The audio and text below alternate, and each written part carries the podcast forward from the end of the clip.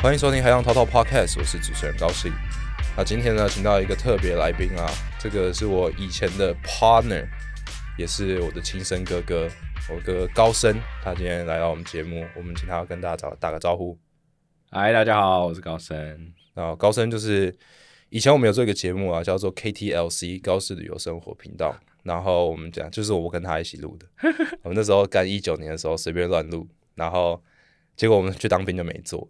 那现在现在呢，因为高升刚好在台湾，他平常住住美国，他现在明哎今天晚上就要飞回美国了，对，对，好，我们趁他飞回美国之前来录一集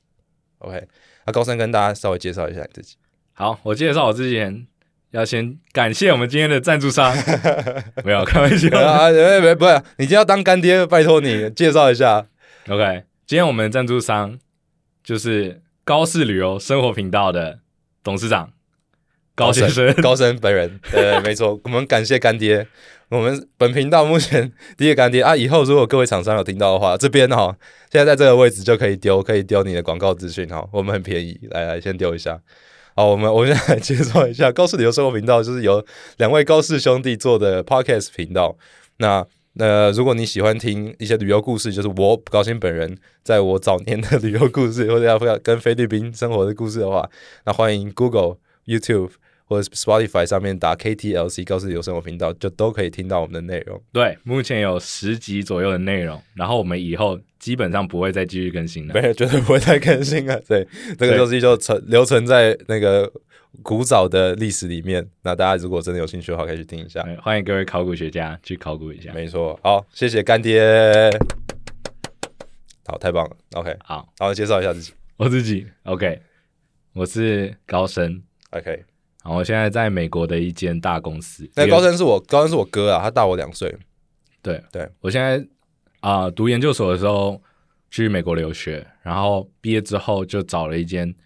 嗯、呃蛮大的国际公司，然后在里面上班。我是做呃研发的工程师 R&D 啊， RD，对，其实就是红红海的子公司啊，可以讲吗？不能讲。可以这样啊，只是我想要这样讲比较糗哎、欸。哦，是， 没有，我觉得让大家比较好想象一下比较好。没有啊，它算是红海的公司，对，哦，红海的公司，OK，就是红海啦。就是红海了，所以他现在是因为来台湾出差，所以刚好有机会可以来录影。那他其实大学毕业之后，然后当完兵就去美国嘛，去那时候是 Illinois 嘛，对，我在香香槟 U I，它叫 U I U C，哦，UIUC，对，就是 University of Illinois Champaign Urbana 哦，OK， Urbana Champaign，然后读什么读电机电机，电机系。电机系，然后你读完之后你就可以，然后就顺利的在美国找到工作。对，啊，现在在哪里？我现在在 Wisconsin 一个厂区工作。哦哦哦对，红海在美国有很多个厂区，然后我现在在，因为我刚好是在 Midwest 这个时区里面，嗯。所以就就在 Midwest 找一个工作。 OK OK，哎、我这边想要讲一下，就是常常我在跟别人讲到我哥哥的时候，他我就会说，干高升是台湾二类男的典范，对，因为他就是高中的时候读大安高工嘛，是电机系，嗯哼然后大安高工的时候去比那个全国比赛，然后冠军就直接保送到台科大，算保送了，啊然后反正就是到台科大也是读台科电机，然后台科电机完之后就去美国读上香槟的硕士电电机，电机完之后当年就直接找到工作，干这个人生。虽然说这这个进程就是最理想的进程，但是你是完全没有断点的在做，就是你就是很顺的都接到下一个，接到下一个，接到下一个。我说干，这是台湾二类人的典范呐、啊，这个机就是理工男的典范。没有啦，过奖 过奖过奖过奖。那你觉得，像你现在已经去美国多少年了？哦，三年。三年多了。你觉得在美国生活是怎么样？而且你其实你又不是在 New York 或是在加州，你就是在一个比较偏乡下地方的地方。对啊，你觉得你觉得在那边生活的感觉是怎样？其实我非常喜欢那种乡下的感觉，因为什么为非常的平静。我觉得它是因为我去读书的时候，就是刚好是 pandemic，嗯，中文叫疫哦疫情情，疫情的时候，就是刚好那个时候，对二零年嗯去的。我那个时候去的时候，电机的研究所是 Top Five ranking 的，嗯，就是全美 Top Five，哎、全球 Top Five，全美全美。全美 Top Five，对，嗯，所以它其实是一个电机系的研究所，算是一个很好的学校。哦，所以才会选那边嘛。对，哦哦哦，啊，可是，在那边读硕士的感觉是怎么样？就是、哦就是在我也不知道，因为我没有读过硕士，其实我也没有读过大学，所以我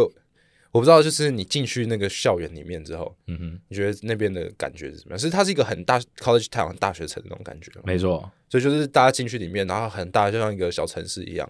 然后大家都是学生，然后都是很认真读书，还是都在玩。其实我觉得它，我觉得像台湾可以类比的话，最好类比就是台大，我哦真的有台大的感觉台大，然后公馆圈的大小，就是大概整个公馆区这种感觉，嗯，然后你就等于说你台大校园出来。对。门口就是商，就是那个公馆的那个夜市那边，就是吃全部吃的，哦，美国也有这样，对，就一条街都就没我们那边事叫 Green Street，Green 嗯 Street 两边全部都是餐厅，嗯对对对对，然后再往旁边一点，全部都是酒吧。住宅区、哦，你就说是那学种生都住那边哦公寓大楼， ？OK OK，然后它不是学校的宿舍，它是租的，嗯，嗯然后学校有学校宿舍这样子，好，那你是住宿舍还是自己住？我都是自己住，哦，真的哦，因为呃，研究生他们有规定你一定要住宿舍，但嗯是宿舍如果你想要住宿舍也可以，但是宿舍的价钱其实比你自己去外面住还贵。哦，所以自己住比较分租比较便宜。对，如果你去外面跟几个室友一起住的话，会比你住宿舍便宜。我之前住的 apartment 有是跟美国人租的，哦，以所以其实都是 local，他们也是伊利诺的人。哦然后因为伊利诺的人如果去读伊利诺大学的话，就不用是钱比较便宜的学费，哦，OK 大概是我们留学生的二分之一的价钱。 OK OK，嗯对，所以我跟他们一起住，所以我玩跟他们也是一起玩，嗯，所以我觉得我玩起来应该算是蛮美国人的生活。但但是有个但是是我那时候第一个刚好是疫情，第二个我是研究所，哦，所以我就没有参加 Fred，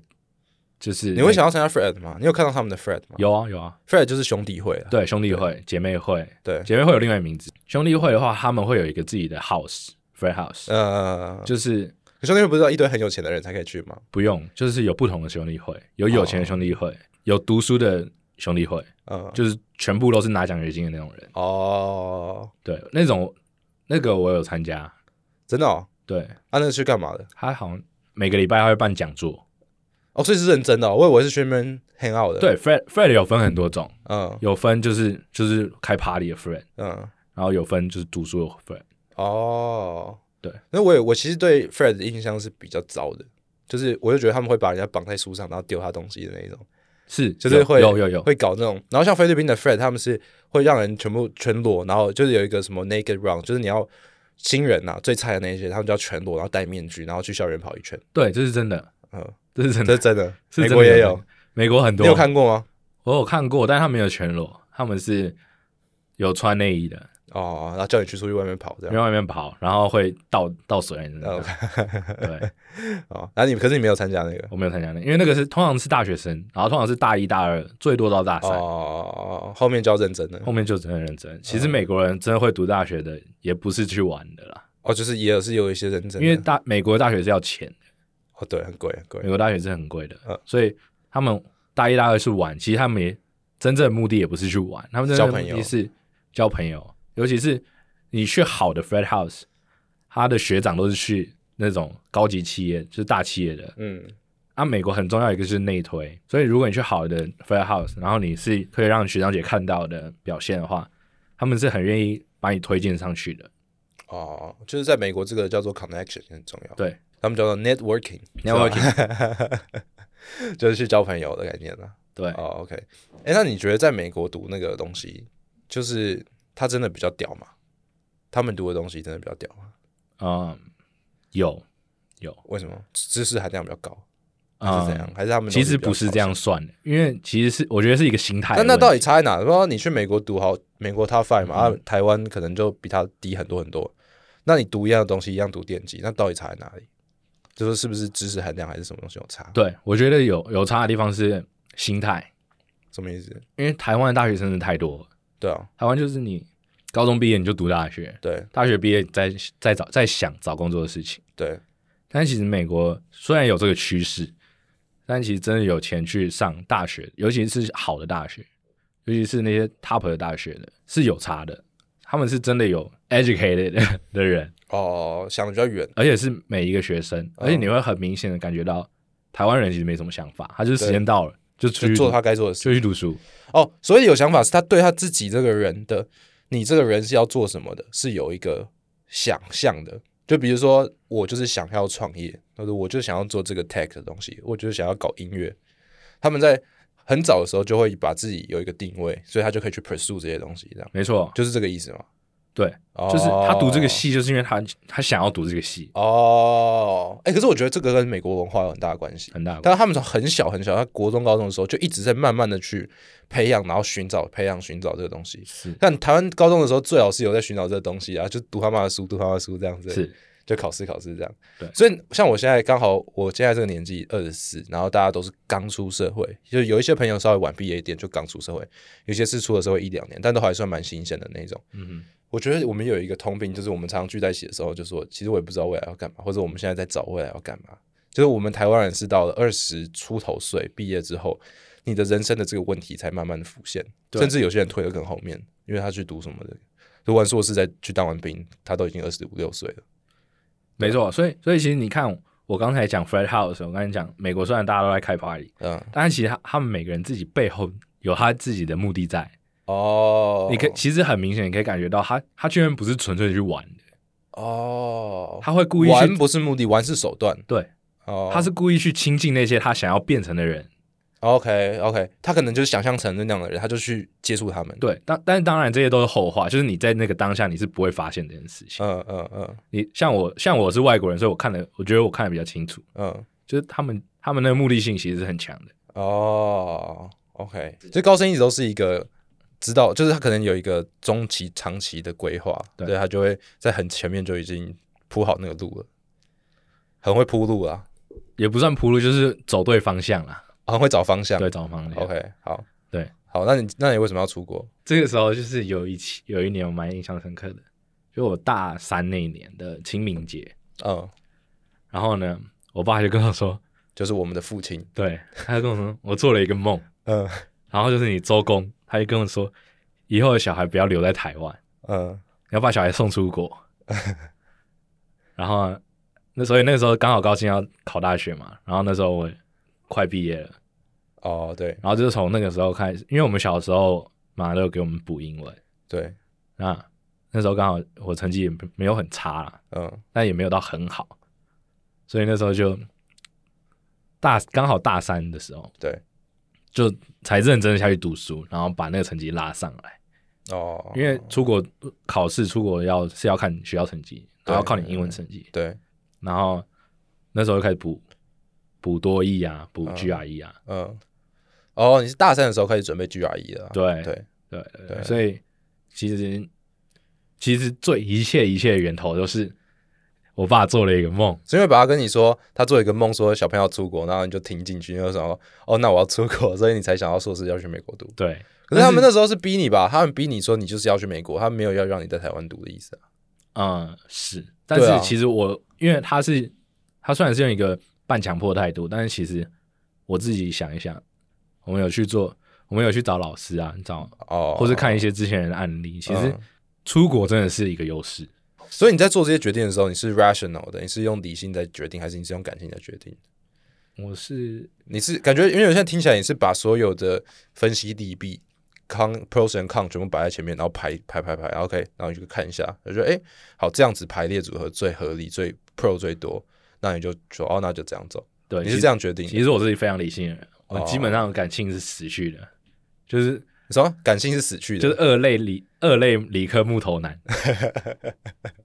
哦，什么什么叫做我？因为我感觉是这样子，没有没有这回事，都是算出来的。没有，我我感觉是这样子，是因为我我之前的经验，然后这些经验，然后累积起来，然后算这些数，哦，算这些比例，然后比例可能二十，可能二十趴原因是这个，二十趴原因是这个，四十趴原因是这个，那我感觉就会是嗯是比例最高比的的那一个。哦，感是这样子啊、对，哦，干，我觉得我们，哎、我觉得现在可以稍微讲一下家庭教育这件事，因为我们是一样的家庭教育出来的，但我觉得我们两个走的路完全不一样，就是我们 approach 生命的方式是完全是吗？我觉得蛮像的，我觉得蛮不一样的、因为我们是同时间出国的。可是我我功课没有很好啊，我从小就没有功课特别好，我也没有拿过第一名，我从来没有拿过第一名。然后我就而且我是一类组的，我喜欢一，我数学很烂，我就不喜欢就是物理化学跟数学，我喜欢文就是语言跟社会。然后我那时候也是很清楚自己想要什么，可是我那时候更明确的就是，我就在环游世界，我就是没有在管别人在想什么，然后我也不觉得环游，呃而且我也没有在想说环游世界我要干嘛，我也不知道环游世界可以创造什么价值，我只知道环游世界是我的梦想， 所以可能是我小时候卡通看太多，我就觉得梦想胜于一切这样，所以我就是去做我的梦想。可是因为我很早开始去做我想做的事情嘛，就高中就去交换了，然后后来自己去当背包客啊，然后自己去，甚至到后来的航海都算是，就是我就是想要环游世界，然后我就去拼了去做，然后不去读大学什么的，就那个，而且我觉得说实话。像我刚刚跟你为什么要问你，你做多少是做决定是理性跟感性？因为我自己你知道吗？我那时候其实我在菲律宾读一年大学，后来我是有想要去其他国家读的嘛，就读完之后我就觉得啊，菲律宾可能不适合。那我那时候其实原本是要去英国读的，我还要考雅思什么的。嗯那个去国外读大学的时候，其实就跟你刚刚讲的一样，是把所有的利弊排列出来，然后思考说，哎、好像去做这件事情是是一个合理的决定。嗯哼，对，因为这样讲哦，我们有这个优势，我们有那个优势，然后这样去做好像是好。可是我自己你知道吗？我做完这些决定后，哦我连雅思都他妈考完，我们也找了那个代班的公司。结果有一天我去剪头发的时候，我就看了一本书，然后那个书就是一个德国人去环游世界，然后我就想说，干，如果他是他那个年纪去做这件事情，然后我没有去做，我现在有这个，我也有这个条件去做，那我没有去做，我会不会后悔？所以到了那个最，就等于是全部前期都已经准备了八成的时候，然后我把它反盘掉，我说我要休学，然后我要去当兵，然后我要去环游世界。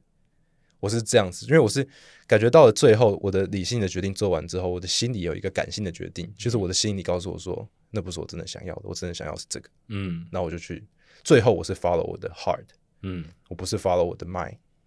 我是我觉得我我那时候是这样做决定，我也不知道、欸，也许也许你知道，人生常常要回头看嘛，因为妈我们活到五十岁的时候回头说干妈低能儿，就是我这是做错，然后你那样是对，也许，没有，但是我觉得我至少在我自己在那个当下对我来讲最 make sense 的不是不是 rational 的是、嗯是 heart 的那个感觉，是，我觉得其实其实是啊，你觉得这我觉得你这样做是一点错都没有的，因为其实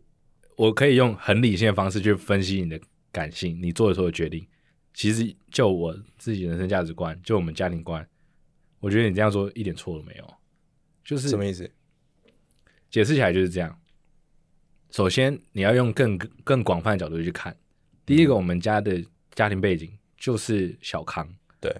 所以我们已经剩余很多的同同才了。对等于说，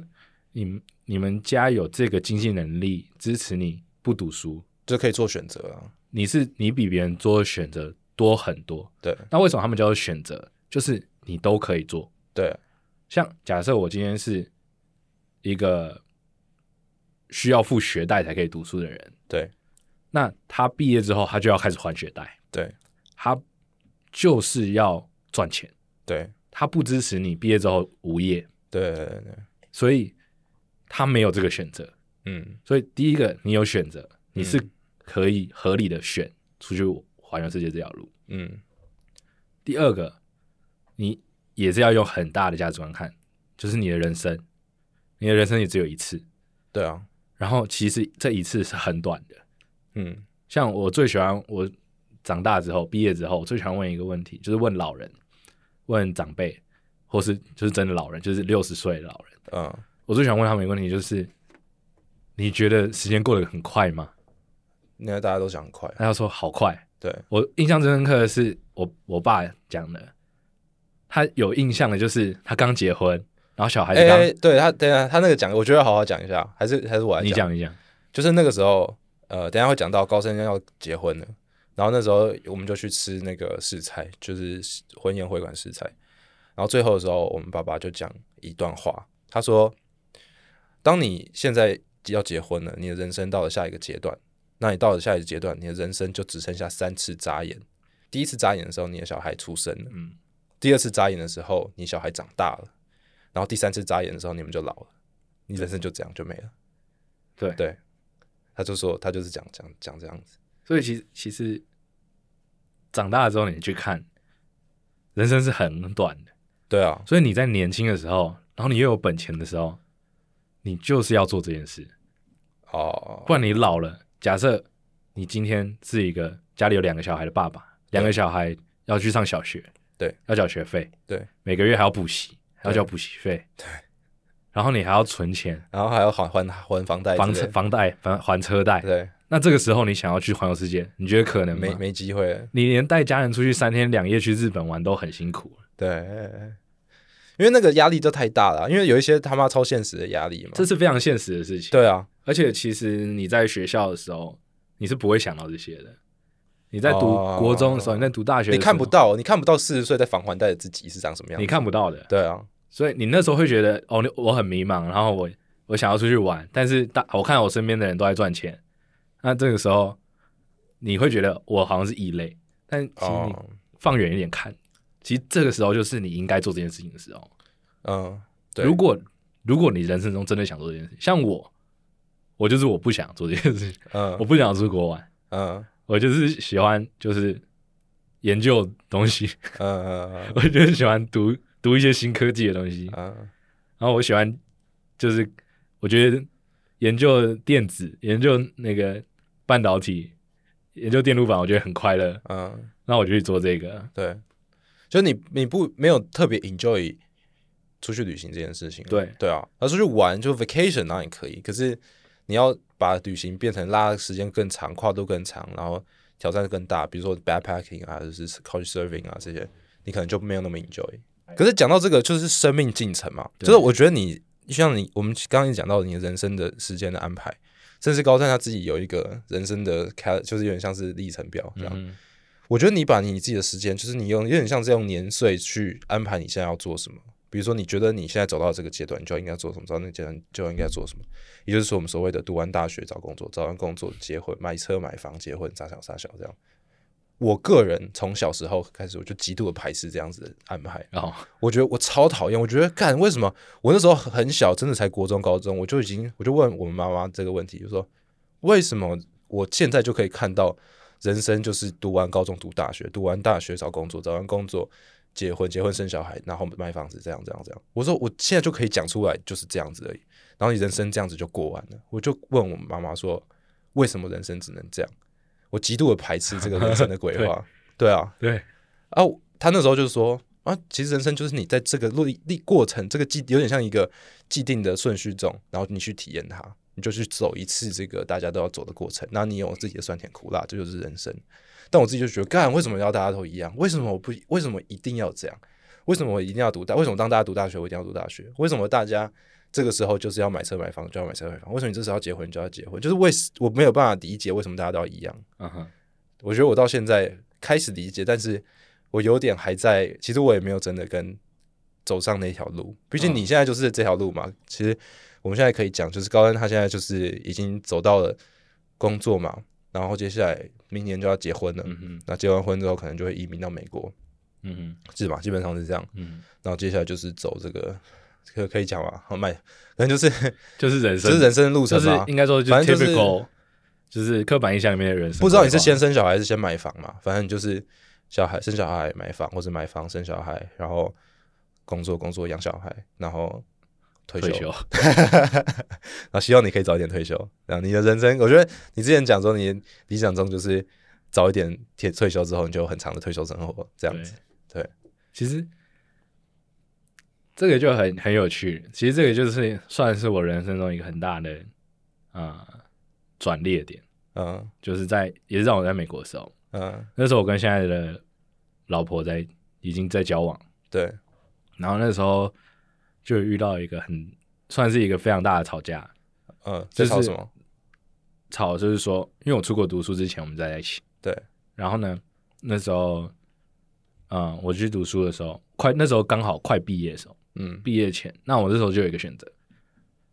我要继续留在美国工作，嗯还是我毕业之后就回台湾工作？嗯那这时候我的那时候的女朋友，嗯，就是现在老婆，对，她非常强烈的希望我可以回台湾工作，哦，这样才可以在一起。因为她喜欢台湾这个环境，她喜欢跟家人在一起。哦，那我那时候就很严肃地告诉她，我觉得美国环境比较好，我想要在美国。嗯那你要么就是分手，要么就是我们就你就来美国，我们继续走。你是这样子哦，你开条我件，那时候非常凶的讲这句话，嗯那他那时候就非常的排斥，嗯嗯就是说他不想要放弃在台湾生活。他不想要放弃。哎、其实你在要求他一切，做一个很大的决定、哎，你其实你这样有点是把他要放弃比较多啊。其实不是这样说，因为他们家跟我们家一差不多，就是他们也是没有任何经济压力的一个环境长大的。对啊，那那他啊、呃我放弃了我台湾一切的朋友，对我去美国读书，对我想要继续待在美国。对然后呢，我也放弃了台湾的一切，我回台湾也可以找到很好的工作。哦对啊，，对啊，我我还是有这些从小长大的妈姐，对然后我可以在非常舒适的赚这么多的钱，然后可以花，就是每天可以过得舒适啊，过得很非常舒服。对那我我也放弃了这些，所以我觉得我要求他放弃这些，我觉得可是我你自己的你脑子你里你面放弃那些是因为你的进程是这样子合理，但对他来讲不合理啊。没错没错。对啊嗯所以那个时候是我转捩点，我原本这样要求他，我觉得非常合理。我哦在你原本的 mindset 里面很合理，在我那时候的 mindset 里面，我觉得非常合理，因为我也是这样来的。，对，所所以以那你我跟我一样有什么不行？我觉得你这样来，那有什么问题？对但其实我就是吵了这次架之后，才认识到他不是这样想的，对啊，因为他从小到大他的 final goal 就是在台湾终老，对所以他就他就觉得，那我就是要放弃我的人生目标，对然后就是为了跟你。对，所以我们那时候大吵一架，好几个月没有讲话， 嗯， 也没有好几个月，大概一个月。好，然后那时候他就啊、是我，嗯我那个月我就是我就把自己当分手来看。嗯，我就觉得好，那我就在美国找一个其他对象其，他对象，反正嗯更适合我的 final goal。对然后我就意识到不对，就是说，我觉得我人生目标就是可以在一个美国的这种 country road 旁边买一个房子，嗯然后就有前院后院，嗯然后可能养只狗，嗯然后我就坐在那个前阳台上面，嗯然后就坐那个摇椅，喝个啤酒，然后老婆在旁边，小孩已经去读大学。哦，我觉得这是我的 final goal，嗯我就是想要这样。嗯，那我那时候很明确就看到我老婆就是这个人，哦，你没有办法想象他以外的人，我没有想，我没有想象是一个金发碧眼或者是一个，嗯其他的就是其他的别人人，OK 我就是我就觉得就是这个人， OK，然后我就回去找他，我就觉得说，哦，the one 的感觉，我就觉得说这是我人生目标。那我不知道你人生目标到底是什么，嗯但是如果你真的想要跟我在一起的话，我们可以一起往这个目标努力我，们就是要一起，我们就是要一起往这个目标努力，我们不是可以往这个目标，标，我们就是要这样走。哦嗯那我知道你放弃这一切非常痛苦，嗯但是我有点看像我我可我愿意 promise，、呃，这个就是我要给你的东西。这个就是你的 promise 了，这就是你等于是我承诺你这个未来，对然后如果你愿意的话，我会尽我的所有能力完成这个未来，这样。，对，那哦，你要不要就是看你。哦，干你们好传统哦， 不是好传，就是你们好那种 typical love story 的那种感觉。没错啊，对啊，你们这个这个这个 promise 就很像真的誓言里面的那个 promise 这样。没错，因为应该说我自己的人生规划就是长这样，嗯反正就是你就在这个位置。 OK，那那个时候，那时候他也很痛苦，因为就是他我也不就确定我就刻意冷淡他，我就是说，嗯那我们就当分手处理。嗯那然后他就回去思考了很久，他就说、啊不行，没有你反而更痛苦。哦，我觉得当当然那个很多女女生本来就比较多感情感性的上面的决定，对对对但是我愿意用我的理性去支持她这个感性，啊，所以我觉得我觉得这样是是一个可以看到未来的结合，哦，就这样子。哇，我觉得蛮感人的，蛮感人的。对，就是等于是两个人就变成携手共创一个家庭的这样子。我觉得这是一个非常大的转变点，就是你从女朋友你从原本应该说，我觉得是这样，你原本看到的是你自己的未来，你对你这一生的想象。对但你现在这一生的想象加了一个这个太太，对而且这个太太的想象要跟你一起合一，然后去，就等于说，她不再是一个人的梦想，她会是一个家的梦想没错的，感觉。所以我后来就回来，然后就求婚，然后就开始准备结婚的东西。对，啊现在就是准备结婚的东西。哎、可是我觉得这个前提要跟大家讲一下，因为大家不知道，你们那个时候认识，就你们两个认识的关系，其实也很特别。就是你们两个原本是什么样的？怎么认识的？哦，其实那时候，其实我觉得这个故事非常有趣，就是我们小学我们是小学同学，对，就是他们其实是国小就是同班同，甚至好像幼稚园还是之没有前国小国小，反正就是六岁的时候就已经同班了。对六岁的时候就开始同班，然后到六小一到小六嘛，对中间会分班嘛，对但是我们刚好就是同班，就是缘分很好，嗯就是六年都同班。对。然后那时候他就开始暗恋，暗恋那时候我，国小的时候就暗恋上，国小真的暗恋干我，所以他故意选位置的时候，他就选我旁边，真的假对的？哦，所以他你们那时候是马几嘛？所以我们那时候就是很麻可吉。是马几是因为他有点想要故意亲近你这样对。哦，干但是我那时候不知道，嗯我是到大概上高中之后，他才跟我讲，哦，真的、哦。哎、我我再前提一下，就是我们这个有多亲多多那种青梅竹马，就是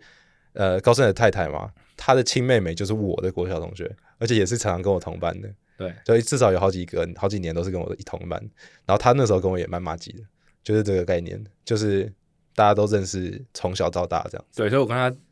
交往，虽然交往四年多，对，但是其实我们认识二十年，对对对，就是青梅竹马，有点像是 日本漫画里面的青梅竹 对，马非的常概纯正念。的青年族。哎、看你真的是这种青梅竹马的翻版呢、因为日本不是常常会有那种青小时候青梅竹马很好很好，然后后来有一段时间没联络，然后后来长大之后就哎、又遇到对方了，然后没有就没有，我们一直大概每半年，就是寒暑假的时候会约那你一们下。毕业之后还是会见一下见一下这样，对，所以其实我们联络一直都没有断过，可是就没有那么好吧，总总是有一对段时没有间没有因那为么好从每天见面，小学每天见面嘛，到对毕业之后变成寒暑假的时候才有空见个就一吃次这个样饭，，对然后半年一次，对，然后到是一直到我大学毕业之后开始准备，全力准备考啊、美国 GRE 学校，嗯然后等当兵这段时间，嗯我就每天去学校读书嘛，嗯，然后刚好他妈妈也在那学校上班，所以他哦哦，不对，他那时候也在那学校上班，因为他是在学校做那个系的秘书啊。对然后呢，我就是我就是去学校图书馆读书，对，然后就中午的时候就诶，他也在，我就约他出来吃个饭。然后后来就蛮常见面，然后就开始啊、我就看他也变得蛮可爱的。他小时候没有长那么可爱，哎，长大女大十八变，就变就是演员也有到位。有个靠背。然后我就 OK，那我就那我们是不是要进一步发展下去？这样以后可以更名正言顺。不是啊你那么那个哦，你那么这么这么解哦，你很解。你不是说就是怎么我们先去约会一下，先去看一个电影啊？先当去干嘛然当然啦，这些都这是有的当然阿阿根，你有那么解说，哎，我们现在要不要先约会？就是我们要不要在一起这样？对，干你很解， 没有很紧，没有很解吗？嗯因为 没有他很浪漫这是他的儿时梦想，哦，圆你一个梦。干你， 姿态太高了吧？姿态太高了吧？说是这么说嘛，哦总要给男人留一点面子。哦，OK，反正就是哦，我以为是因为你们另外一个好朋友，就是你们国小的时候还有另外一个朋友是那个另外一个女生，对，然后因为他结婚的那个婚礼，所以你们才有搭上线。嗯呃，其实那之前我们就已经一直在，所以那个是在你们台科那个时候的之前还是之后？就是哦那我们学校那个时候，其实那个朋友结婚的时候是这样，就是他那时候他婚礼办在台南。对然后呢，我们就我们那时候其实已经有在约会，但是还没有确立关系。哦，所以那时候是已经有在约会对，对但是对还没有说我们是交往。对，然后我们那时候就去台南 OK 然后台南就把这个关系建立起来。所以是在那边建立起来的。对，哦但其实那在那之前就蛮暧昧的这样子。哦，可是也是是因为人家的婚礼做催化剂吗？也不算，不算，你只是算你你喜欢在那种那种那个那个时我比间较点喜欢有一个就是仪式感那种感觉。哦，在在一个那种一个特别的 moment，然后再宣布一件事情这样。对对，哦，OK，所以在那边才正式告白交往这没样子。错。哦，但其实你可以想象，其实为什么我会觉得跟他很适合交往，就是因为我们认识二十年了，对，然后这二十年其实就代表你小时候长大的环境很像。哦，然后你整个价值观都很像，就是其实跟他相处也是非常舒服，然后非常而且你真的认识他这个人、，哦对你他不你不会说你不知道他的过去有没有什么改变，就是你都有有经历过他整个人生的阶段这样。对对对，所以其实跟他交往是非常舒服、非常容易的一件事情。哦，OK，然后就很有我我个有人家人的感觉。对有有那种家人的感觉，我个人可以觉得我在外面打拼一整天，我回到家我想要看到这个人的感觉，哦，OK，对看到他是开心的这对样。对对，OK OK，哇，不错啊。恭喜你，呃，高升接下来今天回美国之后，下一次回来就是办婚礼的时候了。没错，没错，，然后对，我们把这个福喜气分享给大家，感谢大家的祝福。所以我们的亲朋好友们有在听这个 podcast 节目的话，也可以跟他讲一声，明年五月的时候可以来参加一下他的婚礼。对对对，对，对，现在应该人不还也要到，不对，你可以心意可以到， 可以参加婚礼啊，婚宴的话，我们就看看你跟高层的交情了可。 OK，好，我觉得其实我今天帮今天总结一下好了，哎，差不多，我想我帮稍微总结一下，因为我跟高升是兄弟嘛，我们从小一起长大。但说实话，其实小时候我不懂得怎么 appreciate 高升，就是我 appreciate 就是我不懂怎么欣赏高升，我就觉得就是我就觉得你很逊，然后我就觉得我很酷，是 没有，就是那个讯息说，因为他很会读书嘛，然后他又是比较偏工程的那一种，然后比较喜欢打电动啊，然后或者是喜欢偏宅的东西这样。可是我就觉得我那时候就是喜欢往外跑，然后喜欢去旅行，或者是喜欢交各式各样的朋友的那种感觉。但是我现在，我后来就是出了社会之后，经历了一些东西，然后特别是去去年在马尔蒂夫的时候，在在船上工作的时候，那个时候我的在工作上、生活上遇到一些困难的时候，就常常会打电话给高升聊天。然后我觉得他那时候对我影响蛮多的，啊，他也实际上用他的电机的专业去帮助我弄船上的电路啊什么的，就那个专业也帮我很多。可是我觉得更多的就是我现在懂得欣赏他在厉害什么东西了。我觉得他的人生，我很我很能够欣赏你的那个你现在在做的东西跟你的你的规划嘛，不一定我会想要跟你一样，可是我很能够欣赏你这样的人生。我觉得我们最后最后可以讲一下，你现在手机上不是那个封面是哦 Lives in Weeks，对吗对对就是你把你人生假设是 就九十是年的话，之前有一个很大的一个作家啦，他他规划出来，他自自己总结了一个一个一个东西，就是他是叫做英文叫做 Life in Weeks。对简单来说，就是他的概念就是你的人生。他那他那时候写书的时候说，人生有九十年，对那每一年里面有五十二个礼拜，对他做了一个表格，他做了一个九十乘以五十二的一个